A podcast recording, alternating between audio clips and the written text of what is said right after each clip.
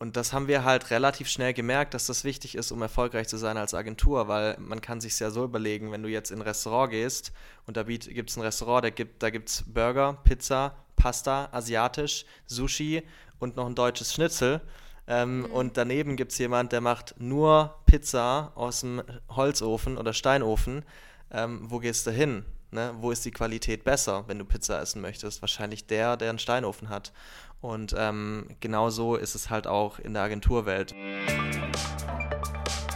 Zwischen Generation Y und Z, der Podcast von Sarah Emmerich.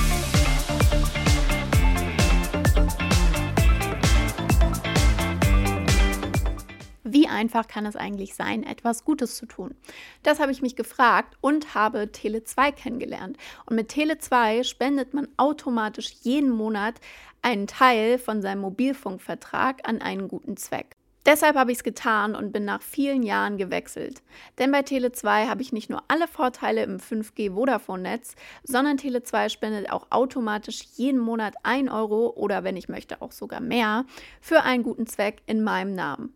Und damit ihr Tele2 auch wirklich mal abcheckt und euch die Angebote anschaut, für jeden Neukunden, der bei Tele2 bis zum 1. Juni einen Vertrag abschließt, lege ich aus meiner eigenen Tasche 5 Euro obendrauf, die gespendet werden an SOS Kinderdörfer. Gebt unbedingt, wenn ihr Tele2 auscheckt und euch entscheidet, einen Vertrag abzuschließen, den Code SARA beim Bestellprozess an, damit ich 5 Euro in eurem Namen spende. So einfach kann es sein, etwas Gutes zu tun. Traut euch jetzt zu wechseln. Checkt Tele2 unter tele2.de ab und viel Spaß jetzt bei der Podcast-Folge.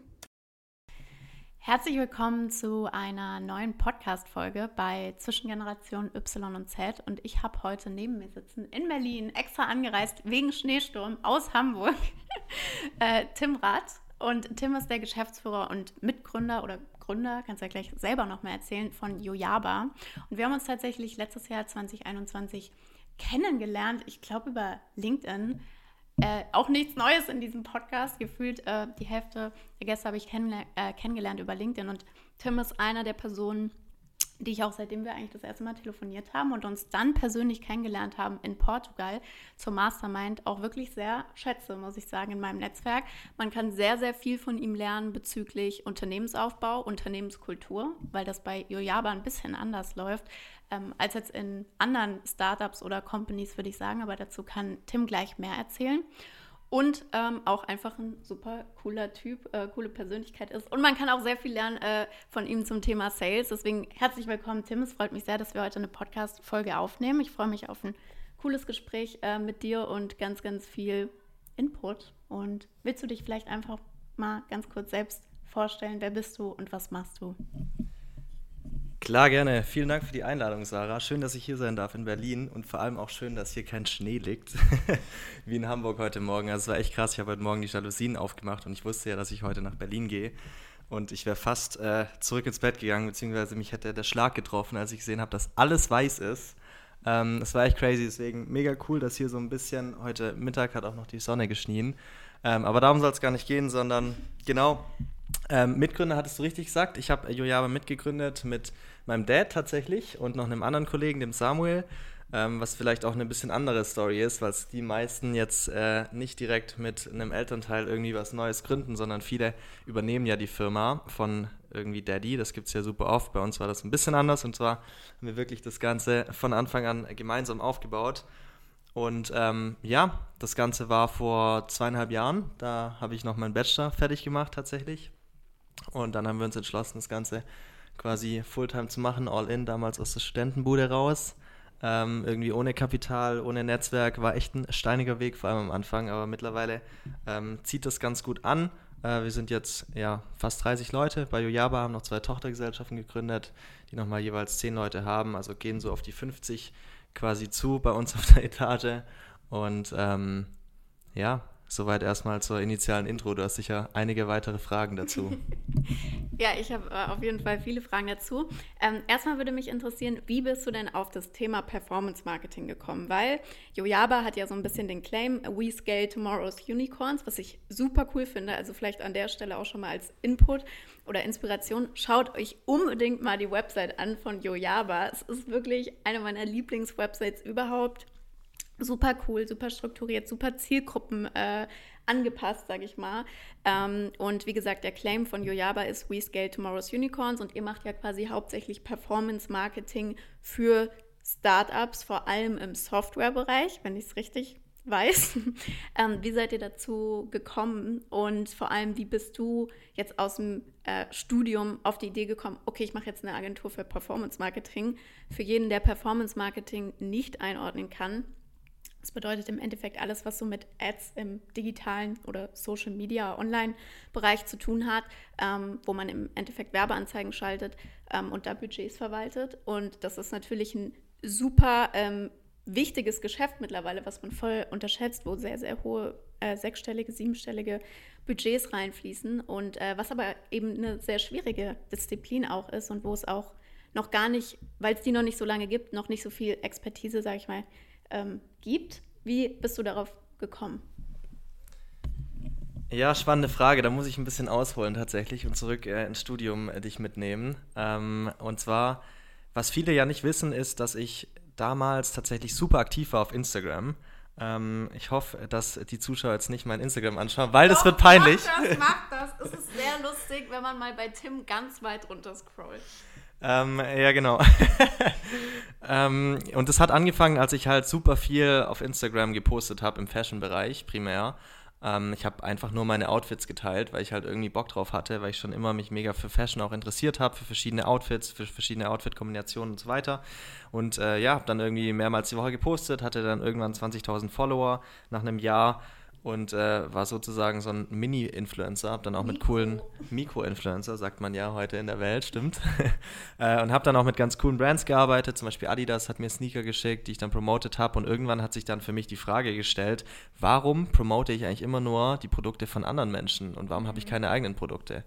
Ähm, und die Überlegung ging dann gar nicht so lange weiter und äh, schnell wurde die Idee geboren, quasi eine eigene Brand aufzubauen. Das war dann im, im Mans ähm, Jewelry-Bereich, also quasi Schmuck für Männer, aber nicht generell für alle Männer, sondern eher so auf äh, Street-Style angelegt sozusagen, ähm, weil eben das genauso die Nische war, wo ich mich auch aufgehalten hatte. Und ja, dann habe ich eben die Brand, die hieß damals The Chrome Chamber, ähm, gebaut. Gibt es übrigens heute nicht mehr, falls ihr das auch abchecken wollt. ähm, und ja, habe dann eben die ganzen Produkte verkauft, die ich dann selber promotet habe und auch über die anderen Kollegen, die ich halt hatte im Influencer-Bereich, war ich ja irgendwie super connected dann auch. Und ähm, natürlich, um den Store zum Wachsen zu bringen, den Online-Shop, habe ich nicht nur Influencer-Marketing betrieben, sondern mir schnell Gedanken gemacht, was gibt es für weitere Marketingwege und bin dann halt relativ schnell durch YouTube auf Facebook-Ads gestoßen, was damals noch eine ganz andere Welt waren. Also wirklich die CPMs waren irgendwie von einem Zehntel von heute, wirklich richtig, richtig krass. Und so hat es angefangen. Da habe ich halt wirklich Learning by Doing mir das Ganze über YouTube beigebracht und es hat auch gut funktioniert, ähm, die ganzen Ads. Und ich habe dann aber auch schnell gemerkt, dass meine richtige Passion eigentlich viel mehr im Online-Marketing bzw. Performance-Marketing liegt, weil ich eigentlich mir nur Gedanken darüber gemacht habe, wie kann ich meinen Shop, meinen Online-Shop zum Wachsen bringen und weniger viel Gedanken gemacht, was für neue Produkte kann ich entwickeln. Und da habe ich halt gemerkt, hey, irgendwie meine richtige Passion liegt schon eher da in, in, ja, in, in Dingen aufzubauen quasi. Und ähm, habe mir dann gesagt, gut, aber da möchte ich erstmal richtig gut werden, bevor ich jetzt eigene Projekte mache und bin eben zu Serviceplan gegangen. Kennen sicher viele, ist ja die größte äh, Independent Agency der Welt mit 4000 Mitarbeitern. Also Independent heißt, es ist immer noch Inhaber geführt. Und da bin ich eingestiegen in Zürich im Social Media Team und ähm, habe dann da angefangen und meine eigenen Strategien implementiert und es hatte eben besser funktioniert wie, ähm, wie vieles, was die anderen gemacht haben, auch Senior Manager. Und ähm, da habe ich halt gemerkt, dass ich da doch schon auf einem gewissen Level bin, obwohl ich Praktikant war. Und ähm, dann ging es auch ganz schnell, dass ich irgendwie BMW und Mini betreut hatte für die Schweiz tatsächlich was echt cool war. Und ich hatte dann wirklich wahrscheinlich das coolste Praktikum, das man sich wünschen kann. Und ähm, ja, dann ging es weiter. Danach war ich fertig, habe mein Studium fertig gemacht und ähm, dann haben wir angefangen mit Yojaba. Und so wurde das Ganze geboren. Okay, ist auf jeden Fall ja schon ultra interessant. Ähm, die Frage ist ja jetzt, wie, wie alt bist du nochmal, Tim? 27. Also ja auch noch relativ jung, dafür, dass du jetzt quasi ein Unternehmen hast mit, mit 30 Mitarbeitern und ja auch ein bestimmter Umsatz. Sagst du, wie viel Umsatz ihr macht? Äh, so ungefähr. also es ist schon auf jeden Fall im, im guten sechsstelligen Bereich pro Monat. Okay. Ich dachte gerade so im sechsstelligen Bereich. ähm, ja, also ja, pro Monat natürlich nicht pro Jahr. Ähm, was ja auch im Agenturbereich schon relativ viel ist oder relativ gut ist in der kurzen Zeit. Ähm, das heißt, ihr seid da gut dabei. Was würdest du sagen, was hebt euch eben so stark ab, dass ihr in so einer kurzen Zeit so krass gewachsen seid? Ja, ähm, sind zwei Themen und das eine ist auf jeden Fall Kultur. Ich bin der Meinung, in einer Agentur gibt es nichts Wichtigeres als die Kultur. Kultur ist genau das, was dich als Agentur wirklich unterscheidet für Talente, für Mitarbeiter. Ähm, und da sind wir halt unglaublich stark aufgestellt. Also bei uns steht Kultur absolut an erster Stelle. Wir überlegen uns immer, hey, wie können wir unsere Kultur noch besser machen im Endeffekt ähm, und machen da halt super viel dahingehend von internen Coachings, die mein Dad wirklich an jeden einzelnen Mitarbeiter gibt, über verschiedene Team-Events, über eine Workation auf Sizilien. Ähm, ich war neulich mit einem Mitarbeiter einen Vier-Tage-Trip habe ich gemacht nach Österreich, wo wir zusammen im Auto hingefahren sind und solche Sachen. Ähm, und, und auf der anderen Seite aber auch Positionierung. Ich bin der Meinung, die meisten Agenturen sind überhaupt nicht gut positioniert. Die machen viel zu viel für viel zu viele Zielgruppen und das haben, machen wir halt nicht. Also, du hast vorhin von unserer Website gesprochen, die ist halt komplett spitz zugespitzt, äh, zugespitzt, äh, zugeschnitten für unsere Zielgruppe. Und das sind, wie du schon gesagt hast, mhm. SaaS- und Tech-Unternehmen, vor allem die, die super schnell wachsen mit einem exponentiellen Wachstum, meistens gerade in dieser Scale-Up-Phase, falls von euch sich da jemand auskennt. Ähm, und und das haben wir halt relativ schnell gemerkt, dass das wichtig ist, um erfolgreich zu sein als Agentur, weil man kann sich ja so überlegen, wenn du jetzt in ein Restaurant gehst und da gibt es ein Restaurant, da gibt da gibt's Burger, Pizza, Pasta, asiatisch, Sushi und noch ein deutsches Schnitzel. Ähm, mhm. Und daneben gibt es jemand, der macht nur Pizza aus dem Holzofen oder Steinofen. Ähm, wo gehst du hin? Ne? Wo ist die Qualität besser, wenn du Pizza essen möchtest? Wahrscheinlich der, der einen Steinofen hat. Und ähm, genauso ist es halt auch in der Agenturwelt. Wenn jetzt jemand nur Performance Marketing, also Paid Growth für SaaS und Tech-Unternehmen macht, dann liefert der höchstwahrscheinlich bessere Ergebnisse als jemand, der äh, nicht nur Paid Growth, sondern auch SEO, Influencer Marketing, PR für nicht nur SaaS und Tech-Unternehmen, sondern auch für Mittelstandsunternehmen, KMUs, vielleicht sogar Konzerne auch macht. Und äh, genau das haben wir halt sehr früh verstanden und ja. alles daraufhin ausgerichtet. Also Website, komplette Positionierung auf LinkedIn, komplettes Branding, alles Sales und so weiter. Und ähm, ich glaube, das hat uns dahin geführt, wo wir heute stehen.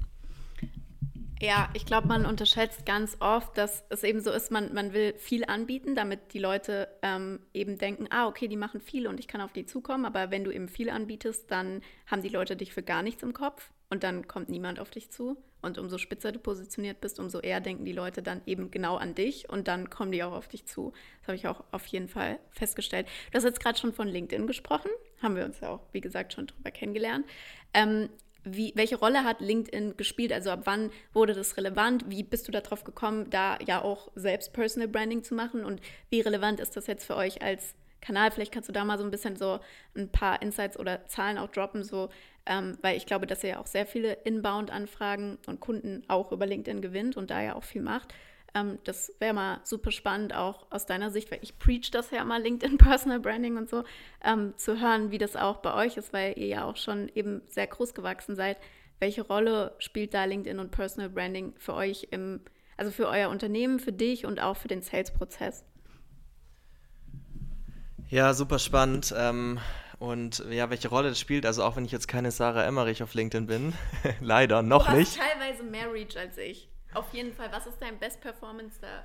Ähm, Best Performance Post hatte ich 210.000 äh, ja, Leute. Das ist bei mir auch. Ja, also tatsächlich hat es angefangen, dass ich, es war ganz am Anfang der Agenturphase und ihr müsst euch vorstellen, wir haben das aus einer Studentenbude rausgegründet. Wir hatten gar kein, ich hatte 500 Euro auf dem Konto. Ich habe mir wirklich überlegt, wie zahle ich meine Miete. Und ich hatte schon eine WG und musste irgendwie nur 400 Euro Miete zahlen, aber es war ein Problem, äh, weil ich halt gerade meinen Bachelor gemacht hatte. Ähm, und wir hatten auch keinerlei Netzwerk. Ich kannte niemand in der, in der Welt.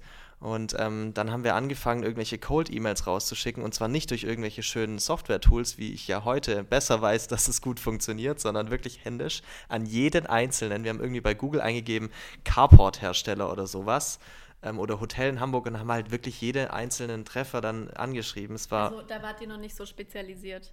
Genau, da haben wir noch äh, gar nicht gewusst, was wir überhaupt konkret machen mhm. wollen, für wen. Also wir haben einfach nur versucht, irgendwo Kunden zu kriegen. Genau. Und haben dann auch wirklich egal was der Kunde wollte, alles gemacht. Mhm. so hat es angefangen. Ähm, und die ganzen Cold-E-Mails haben auch nicht gut funktioniert. Ganz kurz dazu. Würdest du sagen, das ist am Anfang verwerflich oder das ist vielleicht manchmal auch wichtig für die Findungsphase? Dieses am Anfang macht man irgendwas und dann merkt man, was funktioniert. Also lieber machen und rausfinden, weil viele machen ja einfach dann, weil sie denken, es muss erst perfekt sein, gar nichts. Also ich glaube, es kommt ein bisschen drauf an, ob du schon eine Expertise hast in einem gewissen Thema und irgendwas schon sehr, sehr gut kannst. Dann würde ich sagen, mach einfach das und such dir eine coole Zielgruppe aus, mhm. mit denen du Spaß hast zu arbeiten und wo du viel Potenzial auch siehst. Ansonsten, wenn du wirklich jetzt nicht weißt, wo du gut drin bist und vielleicht kein Experte bist, dann würde ich dir erstmal raten, Experte zu werden. Das habe ich vielleicht auch, oder das haben wir vielleicht auch dann im Nachgang nicht perfekt gemacht. Also ich hätte auch viele Dinge anders gemacht im Nachgang. Gut, aber man weiß es ja vorher nicht. Also an sich war es ja dann so, wie ihr es gemacht habt, jetzt trotzdem nicht ein Prozess von zehn Jahren, sondern es hat ja gut geklappt. Worauf würdest du das dann zurückführen, dass ihr einfach gemacht habt und dann die Expertise gefunden habt? Oder würdest du auch sagen, vielleicht zum richtigen Zeitpunkt die richtige Dienstleistung? Oh, das ist wirklich eine mega spannende Frage und auch schwierige Frage, weil ich glaube, ähm, dass am Anfang das, was uns erfolgreich gemacht hat, einfach unser unglaublicher Drive war. Also wir haben wirklich die ersten eineinhalb Jahre Tag und Nacht gearbeitet. Ich hatte, glaube ich, nicht einmal Urlaub. Ähm, und wir haben einfach richtig reingehasselt. Also wirklich so richtig.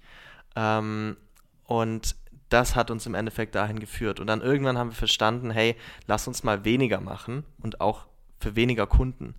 Und dann haben wir halt gemerkt, wie das zieht, was wir für Ergebnisse dadurch erzielen und was für andere Kunden wir gewinnen auch. Und dann haben wir eigentlich erst das Learning so richtig gehabt. Aber ich glaube, so am Anfang war es wirklich unser unermüdlicher Wille und Drive, einfach das Ding erfolgreich machen zu wollen und quasi keinen Plan B auch zu haben. Okay, was ist jetzt deine Rolle aktuell? Also wir haben jetzt gehört, wie du es aufgebaut hast. Was ist jetzt aktuell mit 30 Mitarbeitern und dem Status quo? Ihr wächst jetzt krass stark. Was sind so, also erstens, was sind eure größten Herausforderungen gerade? Würde mich interessieren als Unternehmen. Und persönlich, was ist gerade deine wichtigste Aufgabe im Unternehmen? Jo, ähm, größte Herausforderung definitiv im, im Talent-Bereich, also im Hiring. Ähm, wir haben so ein bisschen ja, das ist ein bisschen Fluch und Segen gleichzeitig, äh, Fluch und Segen gleichzeitig. Äh, zum einen spielen wir im Paid Growth Bereich für SaaS und, und Tech-Unternehmen eben mittlerweile auf einem Level, wo fast niemand mithalten kann. Ähm, einfach weil wir auch mittlerweile mit, mit den schnellst wachsenden Unternehmen arbeiten, auf einem Level agieren, wo einfach wenig Leute Erfahrung haben, weil das mhm. ganze Thema SaaS auch so neu ist im Dachmarkt und da einfach es generell nicht viele Leute gibt, die schon also das gemacht sagen, haben. Was das bedeutet? SaaS bedeutet Software as a Service. Also zum Beispiel Slack ist ein SaaS-Tool, mhm. Trello ist ein SaaS-Tool, Asana, das sind so die, die jeder kennt, aber auch HubSpot und Salesforce. Salesforce ist so das erste Unternehmen weltweit gewesen, das auch ja, den größten SaaS, die größte SaaS-Success-Story gebaut hat. Also es ist das größte reine SaaS-Unternehmen der Welt. Ähm, genau, und für diese Unternehmen im Dachmarkt sind wir halt so der oder die Go-To-Agency mittlerweile und dementsprechend spielen wir da auf einem sehr, sehr hohen Level mit. Das heißt, es gibt halt im Markt generell keine Marketer, die das können. Und generell nicht auf Agenturseite. Wenn das jemand kann, dann kommen die von SaaS-Unternehmen, was meistens unsere Kunden sind, und da können wir jetzt nicht irgendwie Mitarbeiter abwerben. Ähm, deswegen haben wir eben das Problem, dass wir auch oft, wenn wir irgendwie, oder wenn ich Interviews mit Senior-Marketern, Senior-Performance-Marketern habe, dann sind die bei uns teilweise kein, also wirklich keine Seniors und auch weit davon entfernt. Und das macht das, ganze, das ganze mhm. Hiring-Thema super schwierig. Das heißt, was wir gemerkt haben, was wirklich sehr gut funktioniert, ist Trainees oder Junior-Leute einzustellen, die noch ein frisches Mindset haben, die nicht alles besser wissen, quasi, ähm, und die dann schnellstmöglich auf Speed zu bringen, indem wir einen extrem guten Onboarding-Prozess haben und ein extrem gutes Ausbildungsprogramm. Und da arbeiten wir tagtäglich dran, um eben noch schneller die Leute, die neu anfangen, quasi wertbringend oder wertstiftend einsetzen zu können ähm, und ich glaube, da liegt auch unser größter Hebel. Und das ist auch das, womit ich mich am meisten beschäftige. Das komplette Recruiting, das komplette Hiring. Ähm, und bei uns spielt das ganze Employer Branding auch eine große Rolle. Du hast vorhin die Website angesprochen, du hast LinkedIn auch angesprochen. Wir sind super aktiv. Uns ist wichtig, nach außen hin auch ein gewisses Standing zu haben, auch zu zeigen quasi, wofür wir stehen auch von der Kultur her, sehr viel von unserer Kultur auch preiszugeben, dass die Leute schon ein ganz klares Bild haben, wie es eigentlich bei Yojaba sein kann, wenn ich da arbeiten würde und nicht in so eine Blackbox zu gehen, wie es viele andere Agenturen haben, weil die eben nichts nach außen hin veröffentlichen quasi. Und du bist ja aber auch immer noch selber ganz viel im Sales-Prozess auch drin, oder? Also würdest du das auch noch, nee, würdest du es auch noch als deine oder eine deiner wichtigsten Aufgaben mit, mit nennen? Also ja, klar, wenn wir jetzt irgendwie super große Deals haben, dann kümmere ich mich schon darum. Ähm, Ganz kurz, was ist ein super großer Deal für dich? Welche Größenordnung? Was heißt das, dass man sich das vorstellen kann? Also unser größter Kunde hat 250 Millionen äh, Funding eingesammelt. Äh, die haben irgendwie so 700 Mitarbeiter. Also wenn es dann um so ein SaaS-Unternehmen geht, das ist dann auch schon europaweit eins der größeren. Da würde ich dann auf jeden Fall auch den Sales-Prozess mit übernehmen, aber auch schon bei ein bisschen kleineren.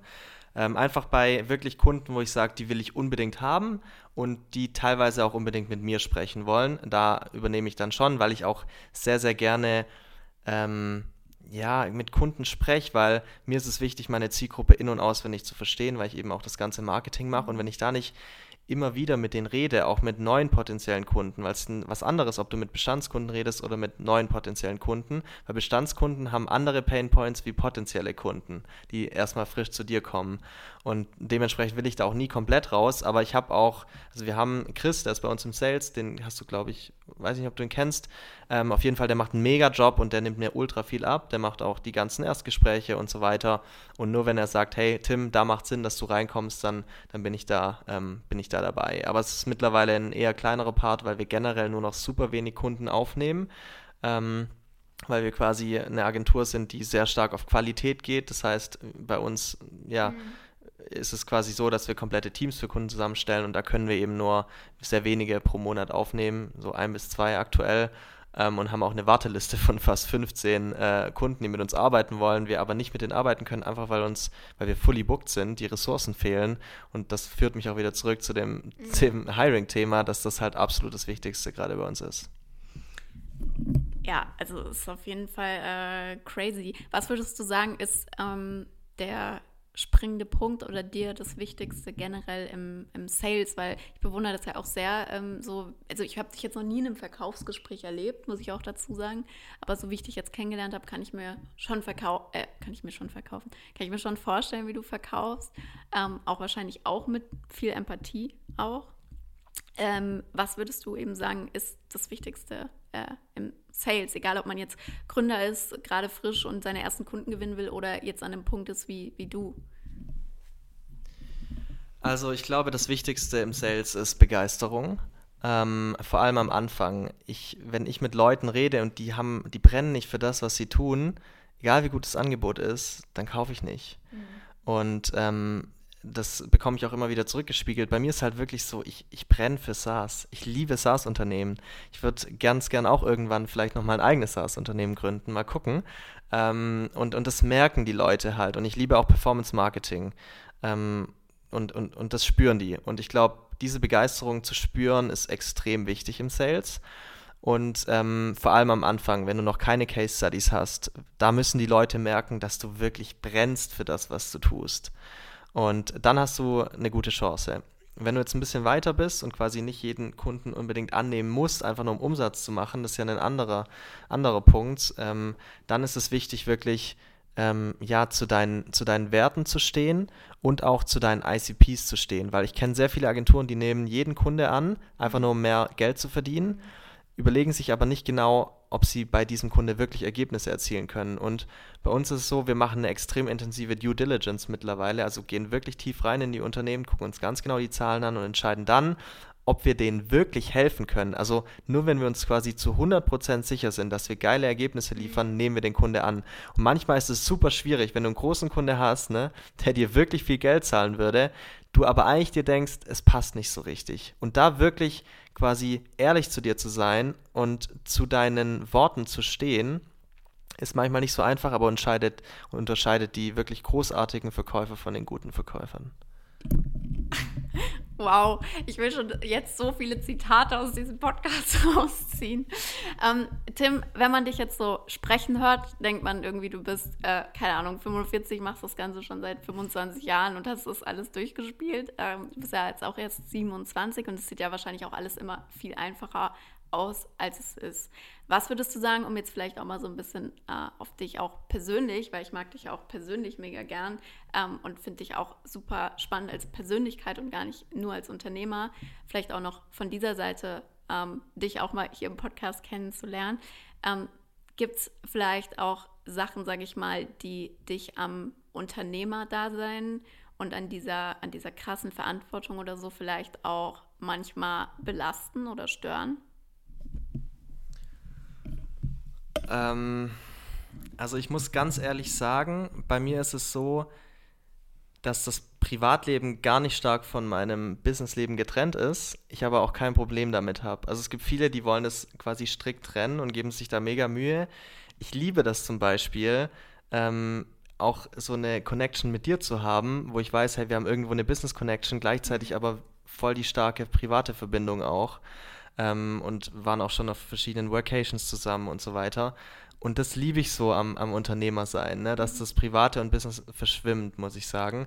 Ähm, natürlich wäre es gelogen, wenn ich jetzt sage, ich, ich habe gar keine Struggles und alles ist immer so leicht. Ne? Äh, gerade für mich als 27-Jähriger mit mittlerweile ordentlich Personalverantwortung gibt es immer neue Themen, Challenges, wo irgendwas Neues passiert, was ich noch nie erlebt habe und wo ich mir dann eine gute Lösung überlegen muss und die kommt niemals aus Erfahrung, weil ich eben keine Erfahrung habe. Ne? Also Jojava ist der erste Job, den ich hatte sozusagen. Ähm, und Serviceplan. Ja gut, aber das war ein Praktikum, ja. das würde ich jetzt mal nicht so richtig reinzählen lassen. Ähm, aber das ist natürlich dann oft nicht schwierig, ne? Wenn, äh, nicht, nicht leicht, wenn du dann vor allem mal eine Situation hast, wo du wirklich nicht weißt, wie verhältst du dich jetzt, ne? Gerade bei Personalverantwortung, Mitarbeiterführung. Ähm, und da bin ich auch extrem dankbar, meinen Dad an der Seite zu haben, der da einfach dadurch, dass er aus dem Executive Consulting und, und Coaching kommt, unglaublich viel Erfahrung hat und ich da jeden Tag extrem viel von ihm lernen darf.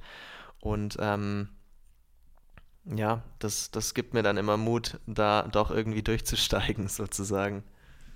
Ah, kannst du, ach, ich überlege gerade, ob ich jetzt eher das Gespräch in die eine oder die andere Richtung. Ähm, was mich jetzt nochmal interessieren würde, du hast jetzt gerade von deinem Dad erzählt und vorhin auch schon von der Kultur. Was sind denn so die ähm, Punkte, die eure Kultur vielleicht ausmachen oder wo du sagst, hier sind so vielleicht drei Sachen, was ich mitgeben kann, was bei uns in der Kultur ultra viel ausmacht oder was ich von meinem Dad gelernt habe über Führung oder Kultur? Gibt es da so ein paar Punkte, die du vielleicht an der Stelle mitgeben kannst, was du sagst, was so das Wichtigste in den letzten Jahren war?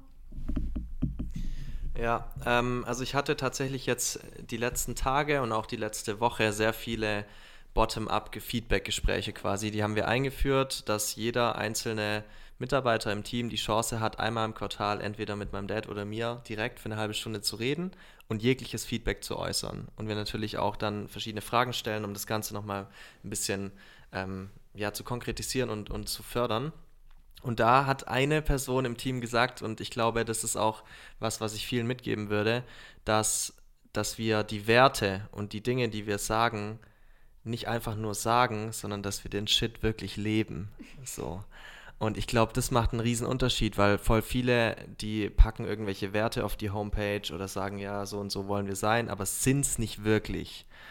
Und deswegen würde ich halt wirklich nur solche Werte kommunizieren, die ich auch wirklich lebe weil nur das ist authentisch und das spüren auch die Mitarbeiter, aber auch die Kunden dann. Ähm, und was unsere, äh, was unsere Agentur, aber auch unsere Kultur so ausmacht, ist eben, dass wir auf der einen Seite eben Freundschaft als extrem starken Wert haben und auf der anderen Seite Performance und diese zwei Werte quasi extrem stark kombinieren. Das heißt, wenn du bei uns irgendwie arbeitest, dann hast du nicht einfach nur einen Arbeitsplatz oder einen Job, sondern hast vielleicht zusätzlich auch noch einen neuen Freundeskreis gewonnen, weil wir uns alle eben, du musst dir vorstellen, die ersten Mitarbeiter habe ich alle aus meinem Studium geholt. Das waren alles meine Freunde. Mein bester Kumpel, also ich habe erstmal mit meinem besten Kumpel zusammen gegründet und meinem Dad und meinen anderen besten Kumpel, der arbeitet bei uns und viele weitere extrem gute Freunde, die sind eben auch von Anfang an dabei gewesen. Und dementsprechend waren wir halt von Anfang an ein Freundeskreis. Und dieses Core-Team hat sich dann halt immer erweitert und alle, die neu dazugekommen sind, haben sich direkt auch wohlgefühlt, aufgenommen gefühlt und, und Teil des Freundschaftskreises auch gefühlt und, und sind auch Teil geworden im Endeffekt. Und ähm, das ist bis heute, bis, bis äh, über 25 Leute ist der Fall. Ne? Und ich glaube, das ist das, was uns unterscheidet. Und auf der anderen Seite geben wir halt immer noch echt ordentlich Gas. Also das Thema Performance, das wird bei uns gelebt. Es gibt immer noch ähm, auch wenn ich das jetzt nicht proaktiv unterstütze, Tage, wo Leute am Samstag kommen, ich auch im Office bin und mich frage, warum bist du hier? Geh mal nach Hause und mach Wochenende. Ähm, und die dann sagen, nee, ich will jetzt unbedingt noch das Projekt fertig machen, weil ich habe richtig Bock. Oder neulich war ein Trainee da und meinte, hey, ich will unbedingt diesen Videokurs gucken, weil ich weiß nicht, was ich sonst heute machen soll. Und was soll ich machen? Ich kann ja nicht sagen, ja, nee, du gehst jetzt trotzdem nach Hause, weil wenn der das wirklich machen will und quasi so krass performen will, dann, dann soll er das machen, weil ich war genauso früher. Ähm, und diese zwei Dinge, die kombinieren wir halt auf eine, ich würde sagen, mehr oder weniger einzigartige Weise. Ja, krass. Also, ja, kannst du vielleicht nochmal sagen, ähm, ihr habt ja auch dieses Sheet, was man irgendwie bekommt, oder Sheet ist vielleicht das falsche Wort, aber ihr habt doch, wenn jemand eingestellt wird, wenn jemand ongeboardet wird, bekommt er doch auch ähm, diese Werte, sage ich mal, wirklich physisch an die Hand. Was steht da drauf? Genau, also wenn ein neuer Mitarbeiter kommt, dann kriegt er auch wie so ein Bild, das du auf deinen Tisch stellst, wo dann eben die zehn Werte stehen. Und das geht von arbeite wissenschaftlich über Mindset ist das Allerwichtigste bis hin zu hab wirklich immer extrem viel Spaß bei den Dingen, die du tust. Und ähm, natürlich noch viele weitere Dinge. Und damit wollen wir eben diese Omnipräsenz unserer Werte fördern, indem man die die ganze Zeit auch vor Augen hat. Und ich glaube, das hilft auch, weil alles, was du irgendwie um dich rum hast, wirkt ja immer unterbewusst. Und gleichzeitig sieht es auch einfach cool aus. Wir haben das natürlich auch in unserem Branding, in unserem Design dargestellt, wo in der Mitte nochmal unser Slogan mit We Scale Tomorrow's Unicorns steht. Ähm, ja, und das ist eine Sache, die neuen neuen, ein neuer Mitarbeiter bzw. eine neue Mitarbeiterin bekommt, wenn sie bei uns neu anfangen, neben der Clothing Line, die du ja auch kennst. Bist du eigentlich eher so ein Frühaufsteher, so 5 AM Club mäßig oder eher also oder eher so ein Late Night Hustler? Okay, ich weiß das gar nicht bei dir.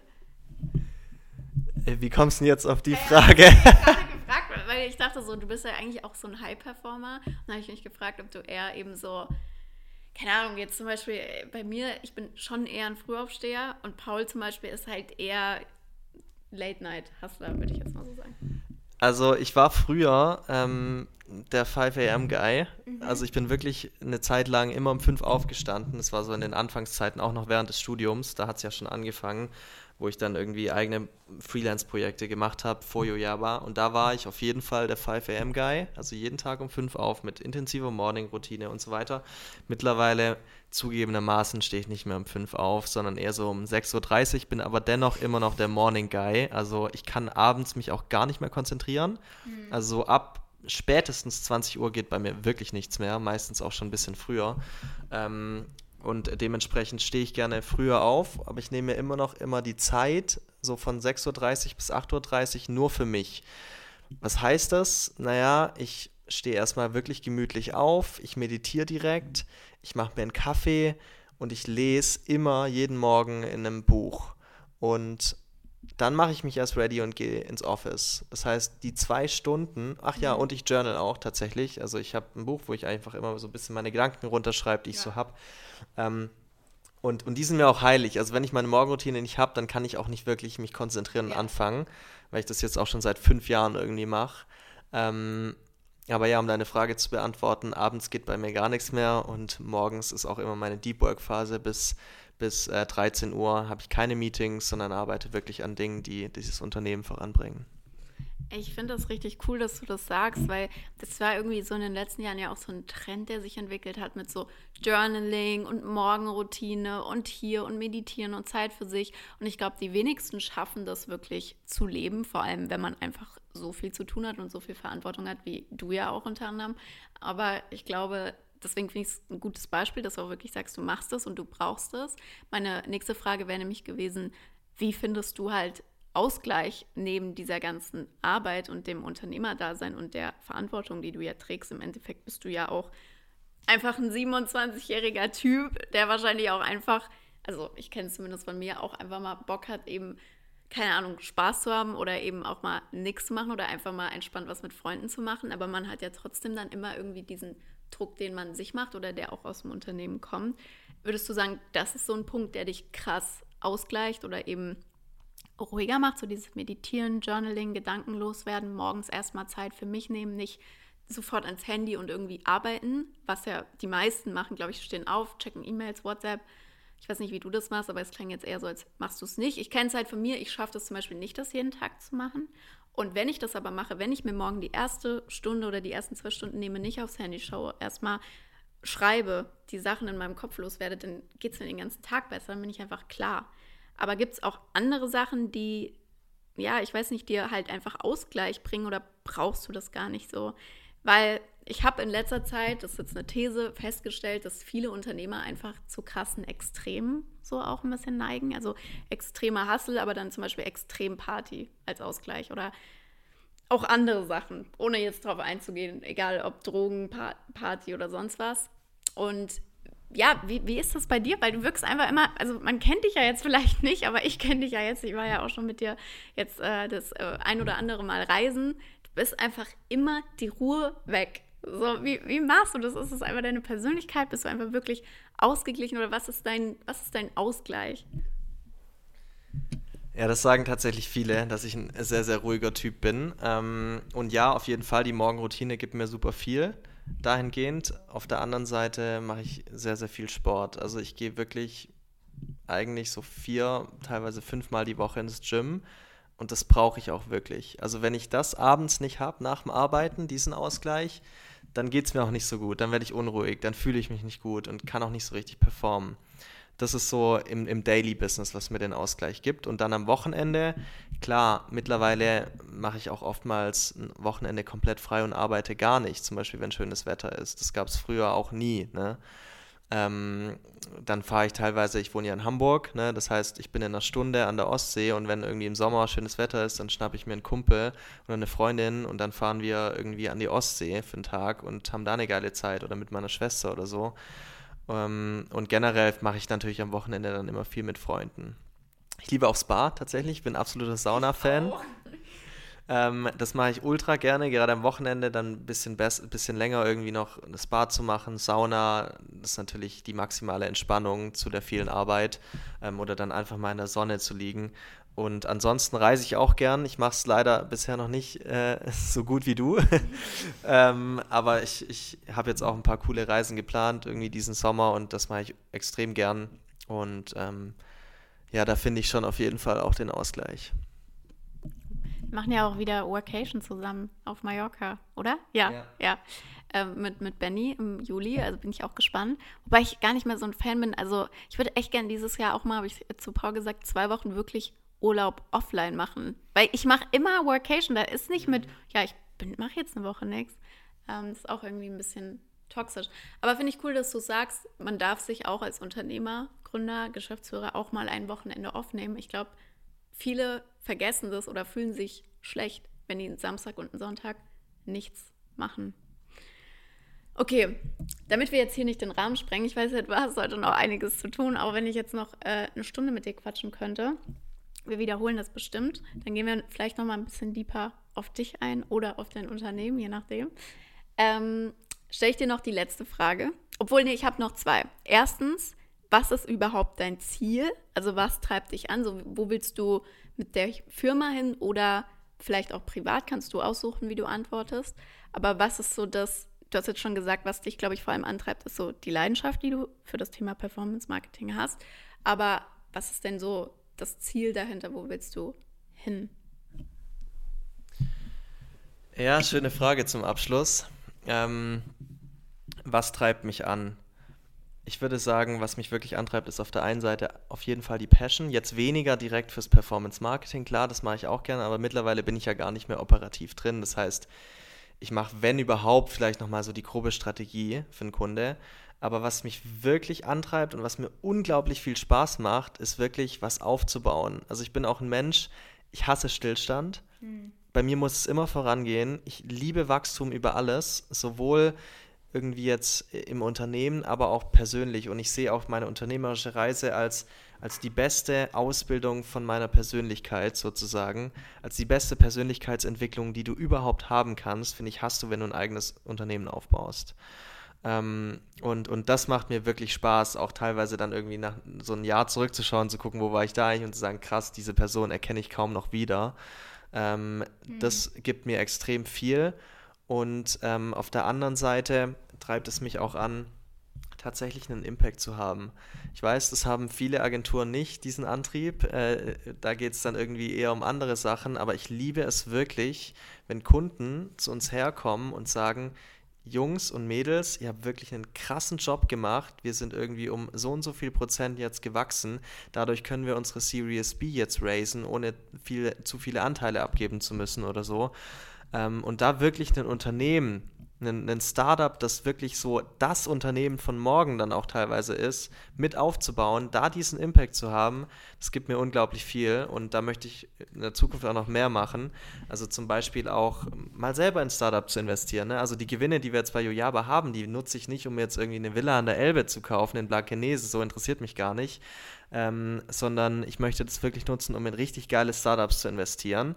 Ähm, du darfst gleich, um in richtig geile Startups zu investieren, weil, weil, weil mir das Spaß macht und weil ich gerne andere Gründer und Unternehmer da unterstützen möchte, da ihr, ihr Ding zu ermöglichen.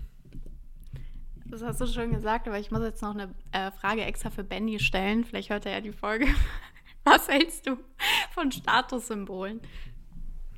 Was halte ich von Statussymbolen? Ähm, ja, ich, ich muss sagen, ich bin irgendwo ein Ästhetiker. Mhm. Ähm, ich liebe einfach schöne Dinge. So, und das kommt wahrscheinlich auch aus meiner Fashion-Zeit. Ich habe auch damals als Student ich hatte irgendwie 800 Euro auf dem Konto und ich habe mir ein 500 Euro Off-White-Hoodie gekauft. Ob das jetzt smart war, lasse ich mal dahingestellt, aber ich habe es halt wirklich geliebt, irgendwie nice Dinge zu haben und sicherlich hat sich das irgendwie bis heute so hingetragen. Also ich liebe auch irgendwie mal gut essen zu gehen und so weiter, aber ich bin auf der anderen Seite nicht der Typ, der das jetzt krass irgendwie raushängen lässt. Also es gibt ja andere, die posten dann irgendwie ihre Autos, Uhren, whatever, die ganze Zeit auf Instagram. Mache ich gar nicht. Ist mir gar nicht wichtig, dass jetzt irgendwie auf Social Media das jeder sieht, sondern ich habe wirklich da einfach einen Gefallen daran an schönen Dingen. Ähm, und ja, das ist so meine Einstellung zu Statussymbolen. Das finde ich, hast du sehr schön gesagt. Okay, letzte Frage ist immer im Podcast, ähm, weil wir sind ja hier bei zwischen Generation Y und Z. Du bist ja schon eher Generation Y, also ein richtiger Millennial. Ähm, wärst du lieber 20 Jahre früher oder 20 Jahre später geboren? Oh, what a question. Ähm, ich glaube, ich wäre eher 20 Jahre früher geboren, tatsächlich. Dann wärst du jetzt ein Boomer. Dann wäre ich jetzt ein Boomer, ja. ähm, einfach, weil ich glaube, dass damals das Ganze noch nicht. Also, wenn ich jetzt halt sehe, wie viel die ganzen kleinen Kinder am Handy sind in jungen Jahren und wie deren Kindheit ist, meistens geprägt von iPads oder irgendwelchen Apps und wenn ich mir überlege, wie war meine Kindheit und wie war dann eben auch die Kindheit von denen, die nochmal 20 Jahre früher da waren, glaube ich, ähm, dass ich eher nochmal 20 Jahre früher da gewesen wäre. Vor allem hätte man dann auch die Chance gehabt, oder ich zumindest, noch früher in dem SaaS-Space wirklich mitgeprägt haben zu können, weil ich meine, wir sind jetzt schon eher früh da, aber es gibt schon noch Leute, die irgendwie noch mal früher dabei waren und da wirklich so eine neue, komplett neue mhm. Branche quasi mit aufgebaut haben. Und ich glaube, da hätte ich auch Bock drauf gehabt. Generell das Internet, ähm, die, die da am Anfang die ersten waren und was aufgebaut haben, die haben da irgendwie ja, einen Mark hinterlassen sozusagen. Und ich glaube, das hätte mir gefallen. Auf der anderen Seite auch so ein bisschen der Lifestyle, weniger digital, obwohl ich irgendwie, ist ein bisschen paradox, ne? Wir machen äh, Digital-Marketing und ich sage irgendwie, ja, weniger digital, aber ich finde halt, man muss da auch unterscheiden. Und gerade wenn es um die Kindheit geht, finde ich es schon wichtig, dass man eben auch viel in der Offline-Welt erlebt und nicht so viel online einfach um, äh, rumhängt.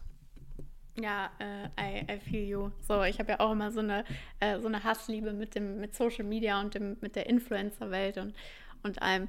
Ja, cool. Tim, ich würde sagen, wir nehmen noch mal irgendwann anders auf und reden dann über unseren, äh, ja auch ein bisschen unseren Drang äh, zu Spiritualität neben dem Unternehmertum. Äh, es war sehr schön mit dir zu quatschen. Es hat sehr viel Spaß gemacht und ich glaube, dafür, dass es jetzt nur 40 Minuten sind, war es echt sehr kompakt. Also kann man sehr viel rausziehen.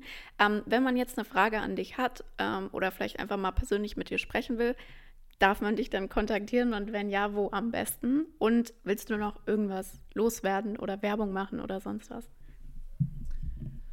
Äh, wo am besten? Ähm, gerne auf LinkedIn, da bin ich super aktiv, da gerne einfach schreiben. Ansonsten geht sicherlich auch Instagram.